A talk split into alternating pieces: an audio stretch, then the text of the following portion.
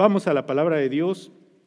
Si tiene su Biblia, busque conmigo, por favor, el capítulo 5 del libro de Apocalipsis. Apocalipsis capítulo 5. Nuestro tema de este día es el advenimiento del Hijo de Dios trae esperanza. Y la palabra de Dios dice, voy a comenzar a leer a partir del versículo 1, Apocalipsis 5, 1, y vi en la mano derecha del que estaba sentado en el trono un libro escrito por dentro y por fuera, sellado con siete sellos. Y vi a un ángel fuerte que pregonaba a gran voz, ¿quién es digno de abrir el libro y desatar sus sellos? Y ninguno, ni en el cielo, ni en la tierra, ni debajo de la tierra, podía abrir el libro, ni aun mirarlo. Y lloraba yo mucho, porque no se había hallado a ninguno digno de abrir el libro, ni de leerlo, ni de mirarlo. Y uno de los ancianos me dijo, no llores. He aquí que el león de la tribu de Judá, la raíz de David, ha vencido para abrir el libro y desatar sus siete sellos. Y miré y vi que en medio del trono y de los cuatro seres vivientes y en medio de los ancianos estaba en pie un cordero como inmolado, que tenía siete cuernos y siete ojos, los cuales son los siete espíritus de Dios enviados por toda la tierra. Y vino y tomó el libro de la mano derecha del que estaba sentado en el trono. Y cuando hubo tomado el libro, los cuatro seres vivientes y los veinticuatro ancianos se postraron delante del Cordero. Todos tenían arpas y copas de oro llenas de incienso, que son las oraciones de los santos, y cantaban un nuevo cántico, diciendo, Digno eres de tomar el libro y de abrir sus sellos, porque tú fuiste inmolado y con tu sangre nos has redimido para Dios de todo linaje y lengua y pueblo y nación. Y nos has hecho para nuestro Dios reyes y sacerdotes y reinaremos sobre la tierra. Y así continúa la lectura hablando de la adoración del Cordero. Cuando usted estudia el libro de Apocalipsis, el capítulo 4 es la adoración del Padre, el capítulo 5 es la adoración del Cordero. Ahora, el tema de este día entonces es la esperanza. El advenimiento es una palabra que usamos para referirnos a la venida del Señor, a su encarnación, al hecho de que Cristo vino al mundo y se introdujo en el mundo y tomó forma humana. El advenimiento trae esperanza. El advenimiento es un, ah, es un hecho que produce y que trae esperanza. Nuestros hermanos Hermosillo nos hicieron a favor de hacer una lectura muy preciosa en el libro de Isaías, donde ah, habla sobre el pueblo que estaba en tinieblas, aquellos que habitaban en tierra de sombra de muerte, dice, luz resplandeció sobre ellos. Qué bendición, qué gloria. ¿Por qué resplandeció? ¿A qué se refiere el profeta cuando está mencionando esas palabras? La aparición del Hijo de Dios. La aparición del Hijo de Dios es la luz, es prender la luz, encender la vela en el lugar oscuro, para ayudarte a ver, para ayudarte a conocer, para poder darte el entendimiento que necesitas. Así que el advenimiento del Señor es un acontecimiento que trae esperanza. El pasaje que leímos tiene relación con esto. Es un pasaje muy interesante, muy interesante en muchos sentidos. ¿Sí? Hay cosas en este pasaje que son realmente interesantes. Por ejemplo, en primer lugar, cuando usted lee el libro de Apocalipsis, el libro de Apocalipsis está dividido en tres partes, no sé si ha tenido la oportunidad de estudiarlo, pero el libro de Apocalipsis está dividido en tres partes. Cuando el Señor aparece a Juan para darle la revelación de Apocalipsis, le dice, escribe las cosas que son, las que has visto y las que serán después de estas. Entonces hay tres secciones en el libro de Apocalipsis. Uno, las cosas que has visto, es decir, en ese momento cuando Jesús aparece a Juan y Juan ve una visión del Cristo glorificado, Juan se postra sobre su rostro y dice, caí como muerto delante de él. Bueno, esto, esta visión, él tiene que escribirla, la escribe en el capítulo 1 de Apocalipsis. Después le dice, escribe las cosas que son. Y las cosas que son se refiere a la condición en la cual la iglesia o las iglesias se encontraban en ese tiempo. capítulos 2 y 3, entonces nos habla de todas las situaciones que ocurrían en la iglesia y casi todas estas siete iglesias a las cuales mensajes de parte del Señor son dirigidos, son mensajes de arrepentimiento, porque las iglesias no están haciendo lo que deben hacer. Y después llegamos a los capítulos 4 en adelante. Entonces aquí llegamos a la sección de las cosas que han de ser después de estas. Y la primera cosa que Juan ve cuando comienza a ser, cuando es arrebatado por el Espíritu y es llevado al cielo, primero, lo primero que ve es la gloria de Dios, de aquel que está sentado en el trono. Y aquel que está sentado en el trono, que está rodeado de serafines y rodeado de una corte celestial de ángeles y de 24 ancianos con coronas, están adorando a aquel que vive por los siglos de los siglos. Y el cántico con el cual están adorando es el cántico que ya en el Antiguo Testamento se había registrado. ¿Cuál es este? Santo, santo, santo es el Señor, Dios Todopoderoso. Entonces en el capítulo 5, en el capítulo 4, perdón, es la adoración de Dios el Padre. Y vemos la justificación, por qué Dios es digno de ser adorado. Y la, la justificación es porque tú hiciste todas las cosas y todas las cosas existen por tu voluntad. En el capítulo 5 entonces llegamos a un gran problema. Porque en el capítulo 5, y voy a comenzar a leer donde comenzamos, dice, y vi en la mano derecha, una vez que ve esta gloria, esta visión, que, que Juan cuando ve esta visión es tan gloriosa, es tan hermosa, es tan bella, es tan impresionante, que Juan no tiene manera de describirnos la belleza de estas palabras, así que lo único que puede hacer es tratar de darnos una pequeña idea. Y Juan nos dice, el trono tenía un mar parecido al zafiro, y era parecido a esto, y su lenguaje es en esos términos todo el tiempo, porque no encuentra palabras humanas que puedan describir la gloria de lo que está viendo. Pero en el capítulo 5 existe un problema. Y vi en la mano derecha del que estaba sentado en el trono, es decir, Dios, el que está sentado en el trono es Dios. Juan no se refiere a Dios el Padre con su nombre, no usa el nombre judío para referirse a Dios. Es una manera muy respetuosa, muy reverente, es demasiado glorioso. Juan está lleno de una convicción plena de que lo que acaba de haber es sumamente bello y a la misma vez espeluznante. ¿Y cómo? ¿Cómo que es espeluznante? Claro, la presencia de la santidad de Dios es algo terrorizante. Y Juan entonces no se refiere a Dios de una manera cercana, sino dice aquel que estaba sentado en el trono, de una forma indirecta. Y dice que tenía un libro, y el libro estaba escrito por dentro y por fuera, sellado con siete sellos. Hay mucha discusión respecto a este libro, porque la, la forma de los libros en este tiempo todavía no es el tipo de, libros que nosotros usamos. La forma de los libros en el tiempo que Juan escribió, los libros estaban escritos eh, en rollos. Algunos rollos eran escritos por las dos partes, por, por dentro y por fuera. Pero este rollo estaba escrito y cuando tú tenías, ah, por ejemplo, una comunicación especial ah, de alguien importante, entonces estos rollos se cerraban, se enrollaban y luego se les ponía un sello, un sello oficial de aquella persona que estaba mandando ese edicto, ese rollo, esa información, lo que fuera. Podía ser incluso un, ¿cómo se dice? un testamento de herencia, por ejemplo, de alguien que tiene posesiones materiales y le está dejando a sus hijos eh, la herencia, y el sello de esa persona representa que solamente aquel que es a quien es dirigido puede abrir ese, ese, ese libro.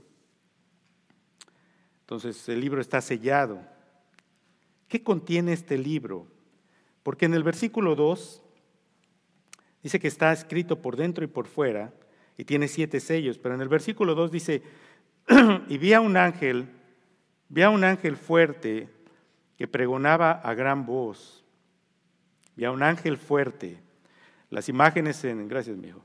Las imágenes en Apocalipsis ya no son las imágenes de misericordia. Las imágenes en Apocalipsis son imágenes de autoridad.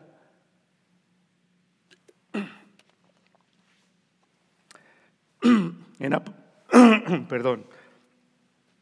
En Apocalipsis ya no es Dios eh, acercándose con misericordia al hombre, es la fortaleza y la autoridad de Dios sobre su creación. Así que aquí hay un ángel, un ángel fuerte que pregonaba a gran voz. ¿Quién es digno de abrir el libro y desatar sus sellos? Interesante. ¿Quién puede abrir este libro? En el versículo 3 dice, y ninguno, ni en el cielo ni en la tierra, ni debajo de la tierra, podía abrir el libro, ni aún, dice, mirarlo. Recuerda que el libro estaba escrito por delante y por detrás. No podía ni siquiera mirar al libro. Es decir, ¿qué, ¿qué, hay en este libro? ¿Cuál es el contenido de este libro? ¿Y por qué es tan importante? ¿Y por qué nadie lo puede abrir? ¿Qué les parece si les dejo de tarea la pregunta? ¿Se los dejo de tarea? En la escuela dominical lo discutimos la próxima vez. El libro si usted continúa leyendo el libro de Apocalipsis, se va a dar cuenta que cuando Juan comienza a hablar de esta sección, de las cosas que van a pasar, ¿sí? este libro va a desencadenar todos los eventos de lo que va a ocurrir.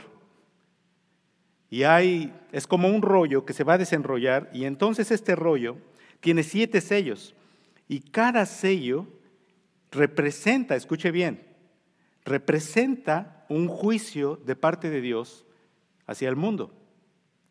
Son siete sellos y en el séptimo sello se abren las siete trompetas. ¿Y qué representan las siete trompetas? Juicio. Y en la séptima trompeta se abren las siete copas. ¿Y qué representan las copas? Juicio. Sello número uno el engaño. Dice el libro de Tesalonicenses que a todos aquellos que rechazaron la verdad de Dios, Dios les va a enviar un poder mentiroso para que crean la mentira. Pues el primer sello tiene que ver con este poder mentiroso. El segundo sello es la guerra. Es, ve esta, eh, hablamos de los jinetes del Apocalipsis, ¿verdad? Entonces salen estos jinetes sentados en caballos majestuosos. El segundo sello es el jinete de la guerra. El tercer sello es el jinete del hambre. Va a haber hambre sobre el mundo. El cuarto jinete, y esto es interesante, es el jinete de la peste. ¿Sabe qué quiere decir eso? Sí, pandemias. Exactamente. Un cuarto de los hombres está profetizado en el libro de Apocalipsis, de acuerdo a este sello, que un cuarto de la población mundial va a morir a causa de pandemias.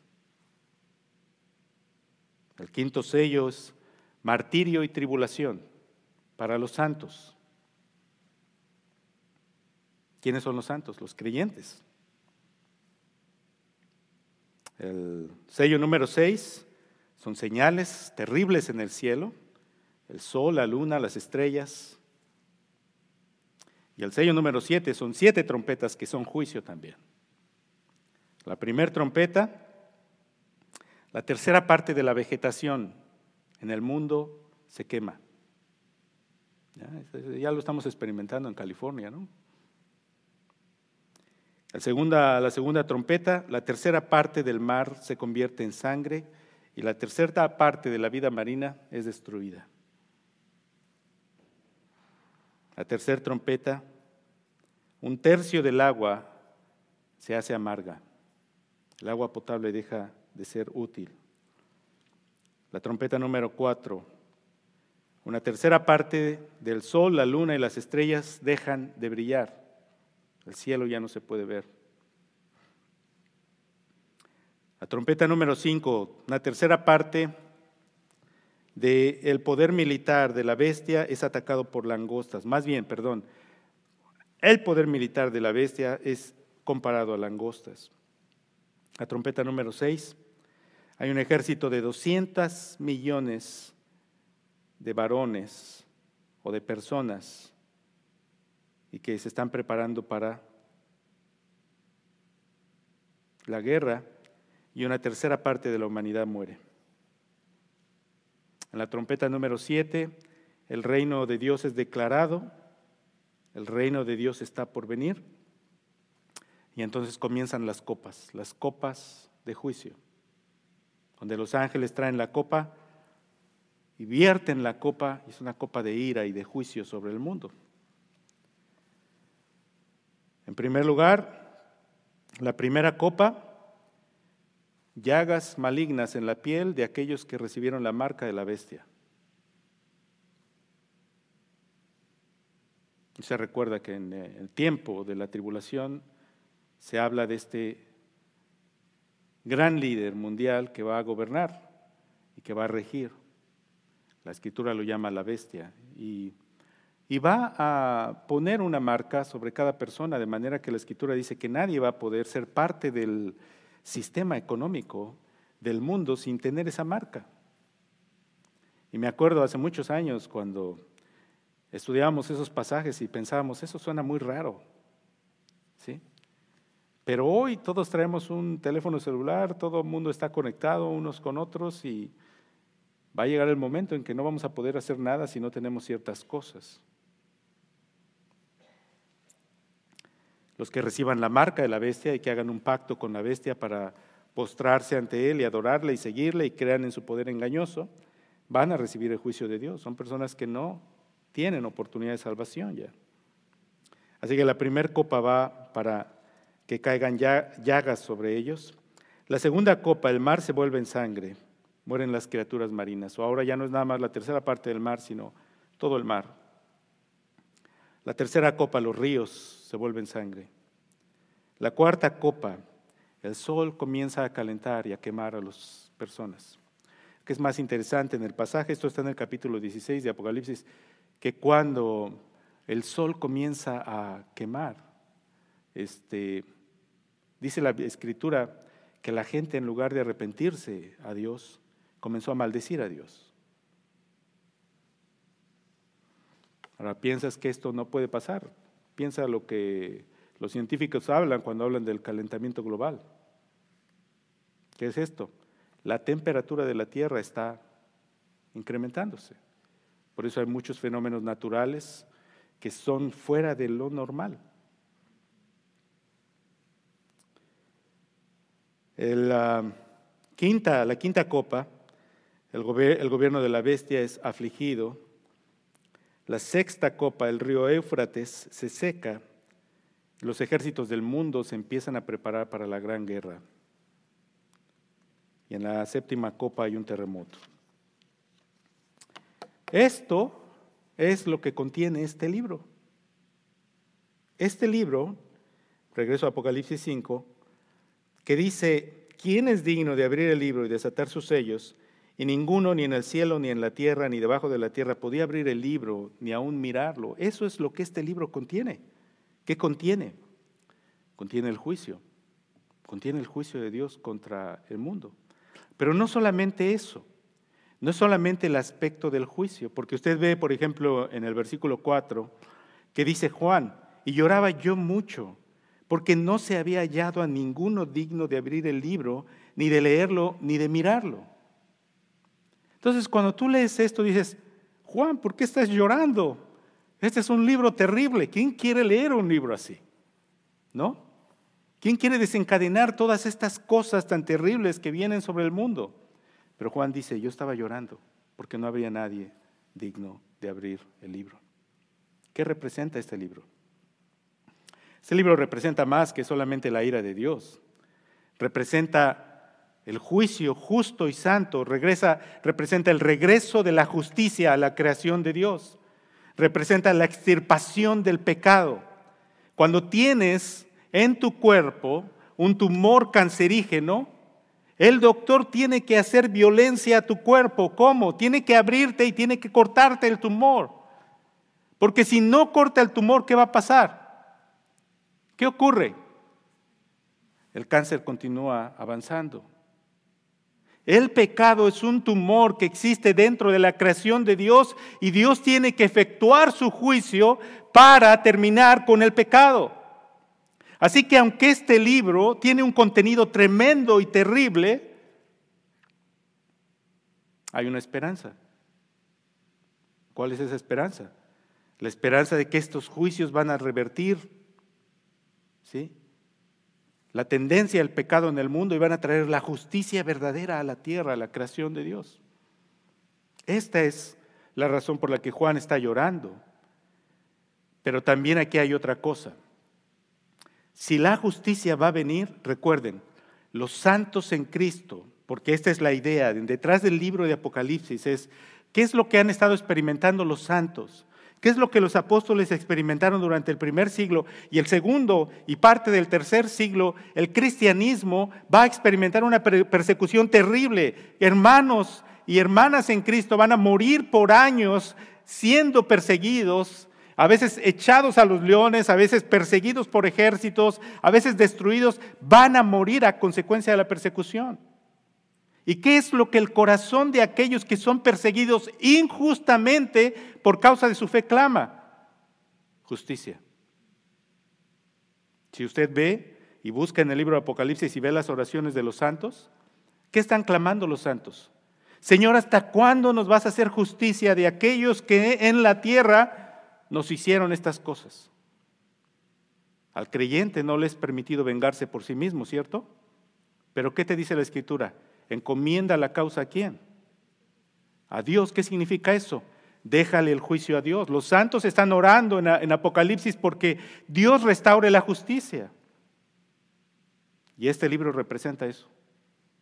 Representa la justicia de Dios.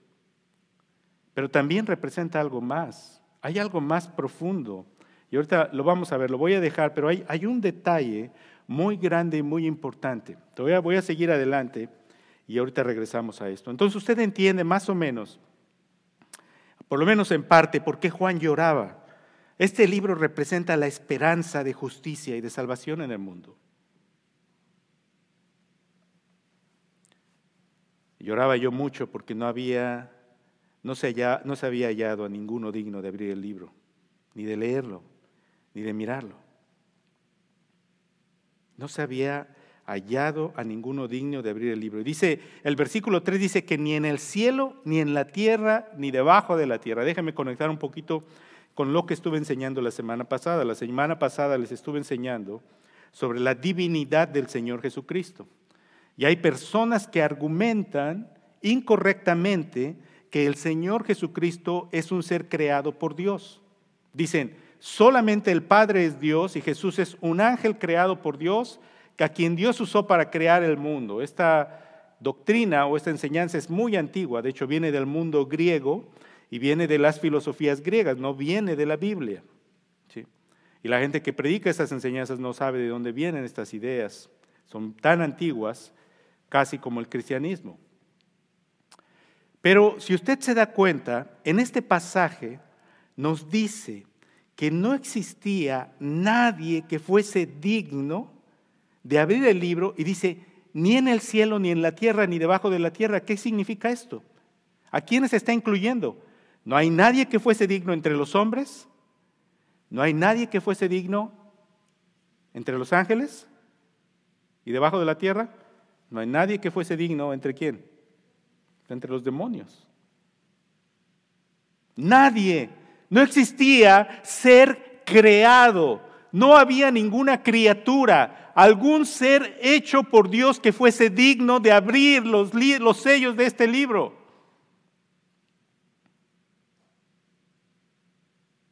Y entonces por eso Juan lloraba. No se había hallado a ninguno. Si nadie podía abrir los sellos de este libro, el juicio de Dios sobre el pecado no podría venir. La venganza que los creyentes esperaban para que Dios restituyera a aquellos que les habían dañado no podía venir pero la salvación tampoco podía venir. ¿Por qué razón? Porque era necesario. Era necesario que alguien viniera a abrir este, este libro, pero abrir ese libro iba a tener un costo muy grande. abrir ese libro había de tener un costo enorme.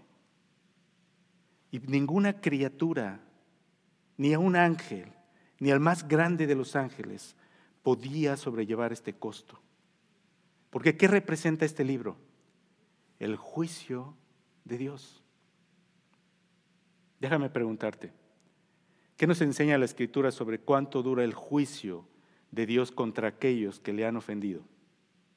Sean ángeles, sean hombres, sea quien sea. ¿Cuánto dura ese juicio? ¿Cuánto dura ese castigo? ¿Cuánto? Es eterno. ¿Por qué? ¿Por qué es eterno? Porque cuando la criatura, el ser creado, ofende al Creador infinito, que no tiene principio ni fin, que no está sujeto al tiempo, cuando la criatura ofende a aquel que es el todo por el todo, que es el origen de todas las cosas, la criatura está cometiendo un pecado de proporciones infinitas, proporciones eternas.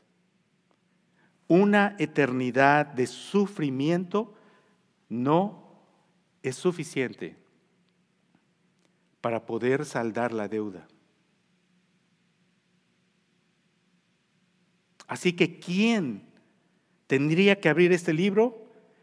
Tenía que ser capaz de conllevar en sí mismo lo que este juicio representa. Él lo habría de llevar sobre sí mismo. Solo aquel que pudiera abrir este libro tenía que llevar sobre sí mismo todo lo que este libro en su juicio estaba dictando. Y por eso es que tú ves que cuando este libro se abre en Apocalipsis, el juicio de Dios es terrible, pero ¿contra quién? Contra aquellos que no creyeron. Contra el mundo incrédulo, no contra los creyentes. ¿Por qué no contra los creyentes? Porque los creyentes al abrazar la fe en aquel que se convirtió en sí mismo en el objeto de la ira de Dios y recibió sobre su propio cuerpo estos juicios, les ha liberado del juicio eterno. ¿Te das cuenta por qué solo uno podía abrir? ¿Te das cuenta por qué nadie podía abrir este libro? Porque se necesitaba que ese que aquel que pudiera abrir este libro tenía que ser infinito. Tenía que poseer las cualidades de la divinidad.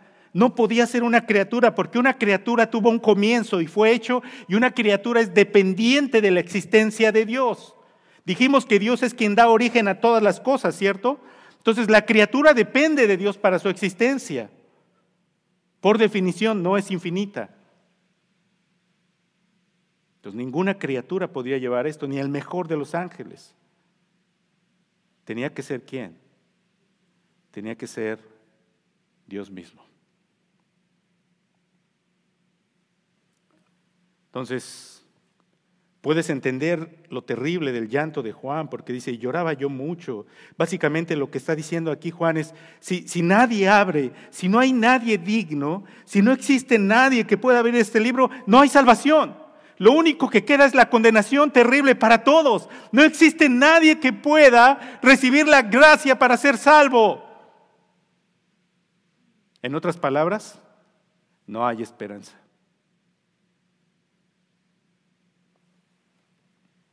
Pero en el versículo 5 es, precioso el versículo 5 porque dice, y uno de los ancianos me dijo, Juan está llorando, de que no se ha hallado ninguno digno de abrir el libro, ni de leerlo, ni de mirarlo. Pero ¿quién, quién puede abrir este libro? ¿Quién puede sobrellevar sobre sí mismo tal, tal experiencia de juicio, un juicio tan terrible? En el versículo 5 se acerca uno de los ancianos y le dice a Juan, no llores. He aquí, el león de la tribu de Judá, la raíz de David, ha vencido para abrir el libro y desatar sus siete sellos. Oh, qué gloria. Hay alguien en el universo que puede abrir el libro. ¿Quién? El león de la tribu de Judá. El león de Judá. ¿A qué se refiere esa referencia al león de Judá? Cuando Jacob, ¿recuerda Jacob? Abraham, Isaac, Jacob. Y de Jacob, las doce tribus de Israel, el padre de las doce tribus de Israel, ¿recuerda? ¿Recuerda cuando Jacob está muriendo y ya está anciano y manda a llamar a sus hijos y procede y, y ¿cómo se dice? Da una bendición a cada uno de sus hijos. ¿Sabe cómo bendice a Judá? Judá es el cuarto hijo, por cierto, no es el primogénito. Pero Judá vino a ser el primogénito. ¿Sabe por qué? Porque el hijo mayor pecó. Los tres primeros hijos pecaron, Dios los desechó y Judá se convirtió en el primogénito. Y cuando Jacob pone sus manos sobre Judá y dice, tú eres cachorro de león y el cetro no va a ser quitado de ti hasta que venga Silo y a él se congregarán los pueblos. Ahí está la promesa. ¿De dónde habría de venir aquel que había de convertirse en el ser digno de abrir este libro, de aquel que había establecer el reino de Dios, de aquel que era la esperanza, de aquel que habría de cambiar todo el mal y el sufrimiento del ser humano, de la tribu de Judá. ¿Por qué piensas que Mateo registra la genealogía del Señor Jesucristo y Lucas también? ¿Tú piensas que es un ejercicio nada más judaico de perder el tiempo? No. Había que atestiguar claramente de dónde, de qué tribu en Israel Jesús había nacido. Jesús nació en la tribu de Judá. Y no solo de la tribu de Judá, sino de la familia más especial entre los de la tribu de Judá. ¿Cuál es la familia más especial? La familia de David. David es este rey que la escritura nos dice que actuaba de acuerdo al corazón de Dios. Y Dios le hizo una promesa a David. Dios le hizo una promesa a este rey que era realmente, reflejaba el corazón de Dios. Le dijo, de tu descendencia se va a levantar aquel que va a reinar para siempre. Entonces el Señor Jesucristo es el león de la tribu de Judá y es la raíz. ¿Por qué la raíz? La raíz de dónde viene, la raíz de David. Y dice, el león de la tribu de Judá, la raíz de David, ha vencido Fíjense en esa expresión. Ha vencido. Ha vencido para abrir el libro y desatar sus siete sellos. ¿Qué conllevaba? ¿Qué conllevaba poder abrir este libro? Sufrir sobre sí mismo la ira de Dios contenida en este libro. Y él venció. Queridos hermanos, esta es la gloria del Evangelio. La gloria del Evangelio es que nuestro Señor Jesucristo vivió una vida perfecta. La vida que usted y yo no podemos vivir, esa vida de perfecta obediencia a la ley de Dios, que usted y yo, para usted y para mí es imposible, nuestro Señor Jesucristo la vivió. Vivió en una rectitud perfecta, totalmente perfecta. Aún a sus enemigos en el capítulo 8 de Juan les dice, ¿quién de ustedes me redarguye de pecado? Y sus enemigos no pueden responder porque no hay ningún pecado en él. ¿Sí? En la primera de Pedro, Pedro dice, el cual no hizo pecado ni se halló engaño en su boca. Y el apóstol Juan y el apóstol Pablo nos dice en 2 de Corintios 5, al que no conoció pecado por nosotros lo hizo pecado. Perfecto completamente en todas las cosas. Vivió una vida de rectitud. Fue Dios en toda su gloria y al mismo tiempo fue totalmente humano como usted y como yo. Cuando vino al mundo se despojó, no significa que dejó de ser Dios, significa no hizo uso de sus atributos divinos para minimizar su experiencia humana. Es decir, cuando tenía hambre, no dijo, bueno, soy Dios, voy a convertir las piedras en pan para comer y alimentarme porque tengo hambre como ser humano. Nunca hizo eso. Si la voluntad de su padre es que muriera de hambre, él estaba dispuesto a morir de hambre. Y por eso en el desierto le dice a Satanás, no solo de pan vive el hombre. Fue un ser humano tal como nosotros, exactamente tal como nosotros. Experimentó las mismas debilidades. Pero nos dice el libro de Hebreos, pero sin pecado. No pecó. Y después, la noche antes de morir, está orando al Padre y tú ves ahí su humanidad. Ese momento es un momento de gloria porque ves la humanidad del Señor reflejada en su más alta expresión.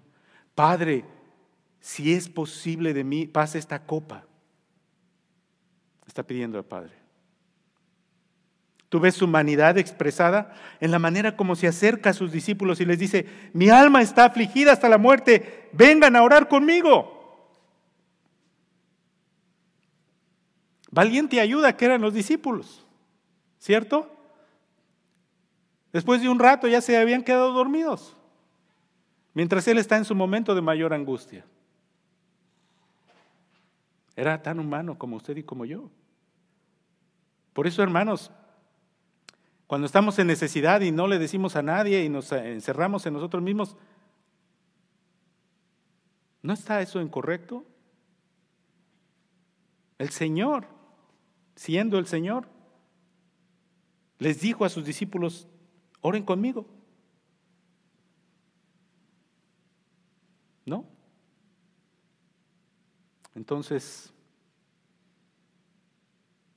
¿pero qué dijo? No se haga mi voluntad, sino la tuya. Al siguiente, al terminar de orar, vienen aquellos que lo van a arrestar. ¿Cuáles son los cargos? Mira la narración, vea los evangelios, pregúntate, ¿cuál es el cargo? ¿Cuál es el cargo? ¿Cuál es el crimen? ¿Qué crimen es tan terrible como para que él fuera puesto, expuesto de esa manera? Mira los argumentos. En primer lugar, los judíos no tenían autoridad para asesinar a nadie. Y los asuntos por los que los juzgan son mentira. Ellos dicen, ¿por qué él dijo que va a destruir el templo y lo va a reedificar? Para un judío hablar en contra del templo era una blasfemia, pero Jesús no había dicho eso. Cuando el sumo sacerdote le preguntó y no encontraban, no había, no había forma, no encontraban cómo hallar algún argumento, ya se habían cansado de traer testigos y no había nada claro. Los cargos no se podían levantar. El sumo sacerdote se le queda mirando y le dice, te voy a conjurar de una vez por todas, dinos, ¿eres tú el Cristo? Una pregunta directa. El Cristo, esta expresión, perdón hermanos, esta expresión se refiere al capítulo 7 de Daniel, donde Daniel ve una visión y ve a uno que ve al que está sentado en el trono, así como Juan, ve al que está sentado en el trono y dice, y vi uno como, como hombre que vino delante del que estaba sentado en el trono y, se le fue, y le fue dado a él dominio y poder para establecer el reino. Solo que el sumo sacerdote le está preguntando al Señor es, ¿eres tú aquel? Y Jesús le dice, tú lo has dicho. Y no solo te digo eso, sino que vas a ver al Hijo de Dios sentado en la diestra del poder de Dios y viniendo con sus ángeles. El sumo sacerdote considera esto una gran blasfemia. Se rompe las vestiduras y dice, ya no necesitamos más testigos, es digno de muerte. Si de acuerdo a qué ley? De acuerdo a la ley judía, él no estaba mintiendo. Sus obras, su ministerio, sus sanidades, su enseñanza, todo, todo, todo testificaba claramente que él estaba diciendo la verdad, pero ellos lo acusaron de mentir porque querían destruirle. Le llevaron ante el gobernador romano porque los judíos no tenían la autoridad para matar. Lo llevan al, gobernador romano, el gobernador romano lo examina y dice, no hay delito en este hombre, ¿de qué lo acusan? Para el gobernador romano las acusaciones judías no tienen ningún sentido. La, única acusación válida que hubiese podido haberse hecho en contra del Señor es que él hubiese, se hubiese revelado en contra de la autoridad romana. Jesús nunca hizo eso. Cuando le dieron la moneda y le dijeron, debemos pagar impuesto al César. Es una pregunta bastante fuerte. ¿Qué dijo él? Denle al César lo que es del César y a Dios lo que es de Dios. ¿Cuáles eran los cargos? Ninguno. Vida perfecta, vida de completa perfección, una vida de humildad, una vida de oración, una vida de enseñanza, una vida de devoción a Dios y termina con la injusticia de ser acusado injustamente, falsamente, con cargos falsos, con mentiras, arrestado y maltratado, con violencia.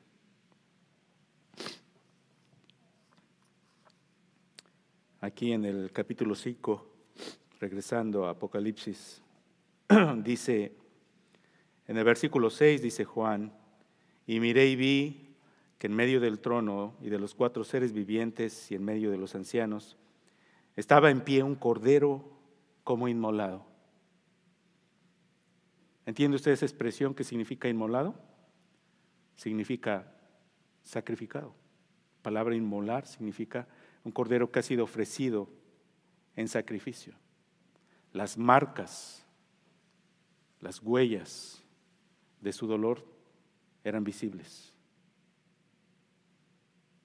La escritura dice que frente a estas acusaciones falsas, dice él, que él fue como un cordero, dice Isaías 53, como cordero fue llevado al matadero, como alguien que es trasquilado. Sí, como el cordero que es trasquilado, delante de, de los que lo están trasquilando, enmudeció y no abrió su boca. Qué imágenes, ¿no? Imágenes tremendas. Por un lado está la imagen del león. ¿Qué es la imagen del león? Es la imagen de fuerza, de poder, de autoridad. Es la raíz de David, es el león. Y en el otro es el cordero. ¿Y qué es el cordero? El cordero es humilde, sencillo, sujeto. Se sometió a la voluntad de sus enemigos y lo dejó, los dejó que lo hirieran, que lo mataran. Pero dice, dice aquí que él ha vencido. ¿Cómo venció? Con su obediencia. Al final, cuando llegó al final de la cruz, cuando estaba ya agonizando, la más gloriosa expresión en la cruz es esta. Consumado es. Consumado es. ¿Qué significa consumado es? Está completo. Ha logrado su meta. ¿Cuál era su meta? Ah, ¿cuál era la meta? tomar sobre sí mismo el juicio de Dios expresado en este libro para llevarlo sobre su propio cuerpo y con esa manera, de esa manera, ofrecerte a ti y a mí y a todo aquel que cree la bendición de la salvación. Así que ¿quién podía abrir este libro? Nadie, solo Dios, solo Dios encarnado. Jesús es Dios encarnado. Ahora, déjenme compartir con ustedes, estas son cosas muy, muy hermosas. Y voy a estar solo unos minutos más, hermanos. Soy el Cordero y el León. Hay un, hay un sermón muy bonito de Jonathan Edwards que se llama La excelencia, la excelencia de Cristo. Y en, esa, en ese sermón él compara estas dos cosas, las, las paradojas de la excelencia de Cristo, las paradojas de la humanidad y divinidad de Cristo, el león y el cordero. No podía haber dos animales que, que fueran más diferentes entre sí. El león es feroz, autoritativo, terrible. El cordero es humilde, sencillo, manso. Y el Señor es los dos. Como león y cordero, como hombre y Dios. Nuestro Señor es infinitamente alto y sublime. Está por encima de todo. Y al mismo tiempo es tan infinitamente humilde como para condescender hacia nosotros y acercarse a aquel que le busca. Salomón dice, los cielos de los cielos no te pueden contener. Pero el apóstol Pablo dice en Corintios que Dios escogió lo necio del mundo para avergonzar a lo sabio. Pablo dice, hermanos, no somos nosotros muchos sabios ni muchos fuertes, sino que lo necio del mundo Dios escogió. ¿Qué somos tú y yo, hermanos? Lo necio del mundo. ¿Por qué nos escogió el Señor? ¿Porque había algo bueno en nosotros? ¿Porque somos mejores que otros? ¿Porque hay algo especial en nosotros? No por su misericordia. Pero este alto y sublime Dios creador se acercó con humildad para alcanzarte a ti y a mí. En Él existe una justicia infinita y al mismo tiempo misericordia infinita. Aquí, al abrir este libro, una vez que Él ha vencido, y que ha experimentado sobre sí mismo los juicios de este libro, ahora está como el león. Va a abrir estos este libro para que estos juicios caigan sobre la tierra y regresar el mundo a la justicia de Dios. Su justicia es recta, no consciente con la maldad, no da lugar a ninguna cosa perversa, no negocia ninguna cosa mala. Y al mismo tiempo es misericordioso con el pecador que se acerca pidiendo misericordia. Nunca, escucha bien, nunca el Señor va a rechazar a aquel que con humildad de corazón se acerca a pedir misericordia. Pero aquel que en su corazón piensa que es bueno, aquel que en su corazón es arrogante, no tiene parte con el Señor.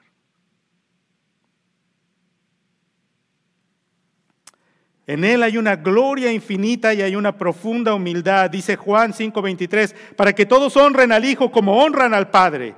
El que no honra al Hijo no honra al Padre. No, no hay ningún mandato en la Escritura nunca de honrar a un ángel. Jesús es Dios, el que honra al Hijo honra al Padre. Y en Hebreos 1 dice, cuando introduce al primogénito en el mundo, dice, adórenle todos los ángeles de Dios. Y más adelante dice, más del Hijo dice, tu trono, oh Dios, por el siglo del siglo. Solo es glorioso. ¿Quién es Jesús? Hace ocho días hablamos y dijimos, en el cuerpo humano de Jesús están contenidos toda la gloria de los atributos de la deidad. Recuerden que les expliqué que Pablo usa estas expresiones repetitivas, toda la plenitud de la deidad. Y la, y la expresión toda la plenitud es una repetición. Significa lo mismo, toda y plenitud. Plenitud significa el todo del todo y todo significa todo. Y Pablo está tratando de usar un lenguaje que te ayude a ti y a mí a entender. Cristo es la manifestación en forma humana de toda la gloria y el poder de Dios. Y al mismo tiempo, esta gloria infinita, y en él hay una profunda humildad te dice a ti y a mí, vengan a mí todos los que están trabajados y cargados y yo los haré descansar. Aprendan de mí, ¿qué es lo que quiere que aprendamos de Él? Aprendan de mí que soy, ¿qué? Manso y humilde y hallarán descanso. ¿En dónde se encuentra la paz de tu corazón? ¿En dónde se encuentra el gozo de tu corazón? ¿En dónde encuentra la tranquilidad en tu espíritu y en tu alma? En encontrar la humildad y la sencillez y la paz que hay en el corazón del Hijo de Dios, quien es glorioso, quien es la persona más grandiosa que puede existir en todo el universo y aún más allá. Y al mismo tiempo es sencillo y humilde. Oh, qué terrible Qué terrible cosa cuando somos arrogantes, cuando pensamos que somos algo porque tenemos dinero o por la manera como nos vemos, el color de nuestra piel, cómo nos vestimos, la educación que tenemos, las familias de dónde venimos, quiénes somos, lo que sabemos hacer, nuestra capacidad. Oh, qué cosa tan horrible, que cualquier cosa nos sirve para sentirnos superiores a los demás. ¿Cómo es posible que seres tan imperfectos, tan defectuosos como nosotros, seamos más arrogantes que el Hijo de Dios que tenía una gloria infinita. Me da tanta tristeza que entre nuestra gente latina hay estas cosas. Y a veces veo personas, y lo digo con mucha sinceridad, veo personas que tienen trabajos muy sencillos. No quiero ofenderles, por favor, no se ofendan conmigo, pero trabajos muy sencillos. Trabajamos en la construcción, trabajamos en los restaurantes, trabajamos en, la, limpieza de las casas, trabajamos en el jardín, trabajamos... Está bien, gloria a Dios, son buenas profesiones. ¿Sí? Pero muchas veces es nuestra profesión, eso es lo que tenemos en la vida y somos arrogantes como si fuésemos una celebridad.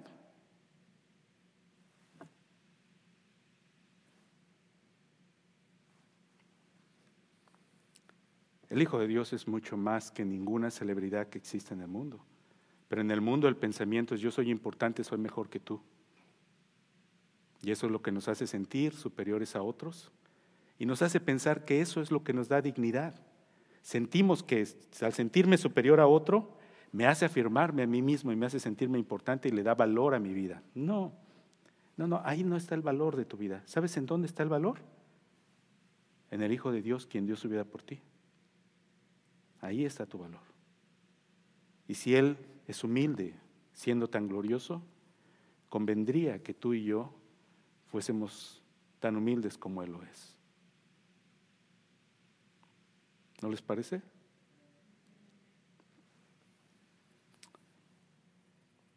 Una infinita majestad. Él es soberano Señor, dueño de todas las cosas. Controla todo lo que pasa en el mundo. Cada detalle pequeño, por insignificante que parezca, está bajo su dominio y su control. Dijo, aún los, los cabellos de vuestra cabeza están contados. Esta mañana me peiné y se me cayeron tantos cabellos que no podía contar. Y él sabe exactamente cuántos cabellos se cayeron y cuántos quedan ahí. La triste realidad. ¿Sí? Él es el soberano Señor de, de todo. Y fue el ser más manso que existió sobre el mundo. Hermanos, yo no, no puedo evitar ser movido por estas cosas, porque el Señor es el que da aliento a todos, ¿verdad?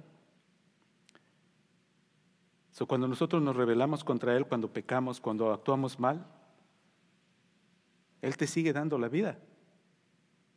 Y mientras tú le estás maldiciendo a Él con tus malas obras, ¿qué está haciendo Él? Bendiciéndote. ¿No? Piensa en aquellos que estaban al pie de la cruz. Piensa tú, ¿a qué clase de criminal se ejecuta públicamente y las personas están al pie mirándolo agonizar y están burlándose. ¿Qué clase de criminal? Pues el peor de los criminales, ¿no? Alguien que hace una cosa terrible. Él experimentó eso. Tenía a sus acusadores ahí al pie de la cruz burlándose y diciéndole, pues si eres el Cristo, bájate. ¿Y sabes qué es lo verdaderamente irónico de esa situación? Que aquel que está muriendo en la cruz es el que les está dando vida a esos que lo están maldiciendo. Él los está bendiciendo al permitirles existir y les está dando la fuerza, la energía y la capacidad, mientras ellos están usando estos dones que Él les da, los están usando para maldecirle.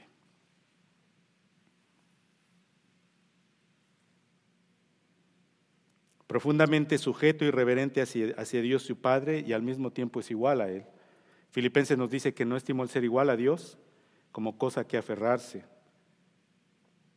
Es el único que merecía la aprobación de Dios porque nunca pecó y a la vez fue el más paciente cuando sufrió injusticia. Pedro nos dice que nunca se vengó, que aunque le maldecían no respondía con maldición, sino encomendaba la causa al que juzga, justamente. Un excelente espíritu de obediencia con un dominio supremo sobre el cielo y la tierra. Ya dijimos, Él es el soberano. Al mismo tiempo dijo, no vine a hacer mi voluntad, vine a hacer la voluntad del Padre. Completamente autosuficiente y a la vez totalmente dependiendo de Dios, confiando plenamente en Él. Vamos a parar aquí, hermanos. Un par de reflexiones y terminamos. So, Déjame decirte esto. ¿De qué sirve? ¿De qué sirve que nuestro Señor haya hecho esto? Que Él haya tomado sobre sí mismo la maldición contenida en estos libros para ofrecerte salvación. ¿De qué sirve si tú no te vuelves con todo tu corazón a Él para encontrar gracia y misericordia y salvación en Él? ¿De qué sirve, hermanos, si, ya sabiendo el Evangelio resistimos obedecer la palabra de Dios? ¿De qué sirve si vivimos vidas dobles? Si dejamos que nuestro corazón divague, si dejamos que nuestro corazón actúe de manera incorrecta, ¿de qué sirve?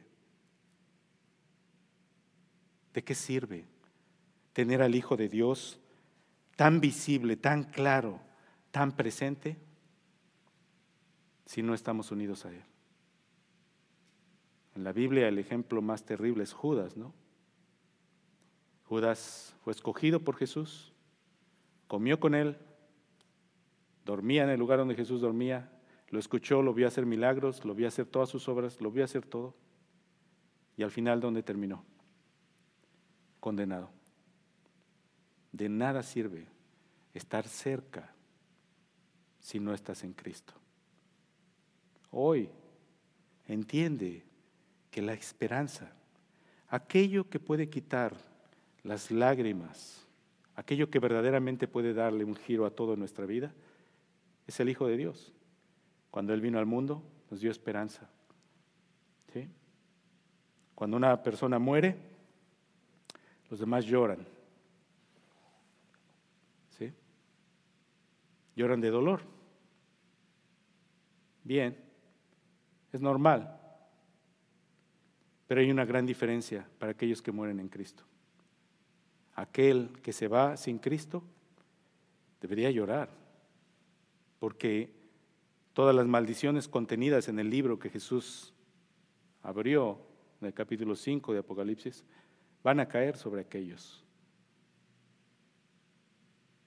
Pero aquel que ha creído en Cristo, sus lágrimas serán enjugadas, su dolor será quitado, serán consolados, serán recibidos en un reino de bondad, de gracia, de justicia, de misericordia. Donde dice el libro de Hebreos, los espíritus de los justos habrán sido hechos perfectos.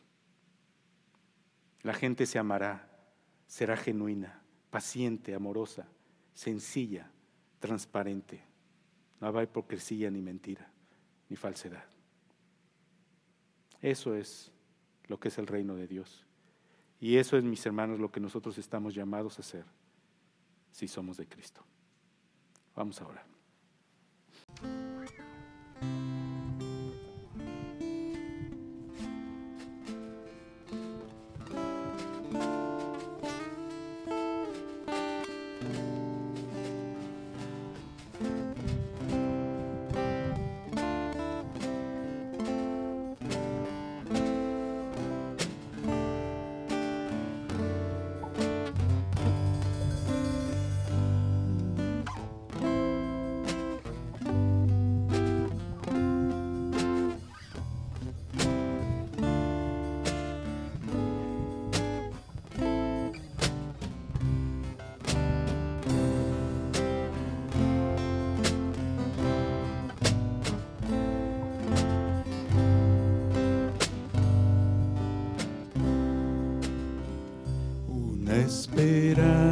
Arde mi ser, muy fortaleza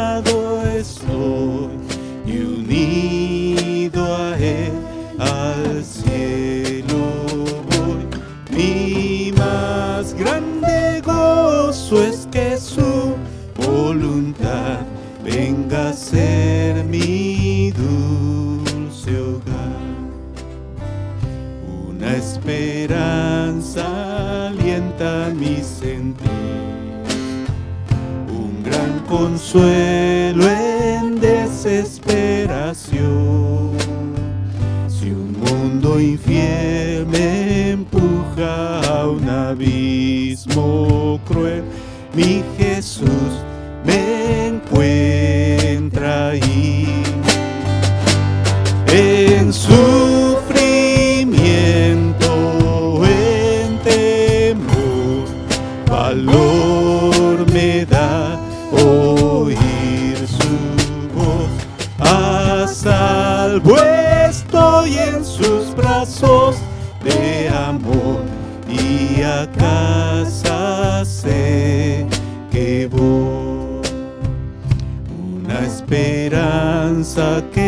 permanecerá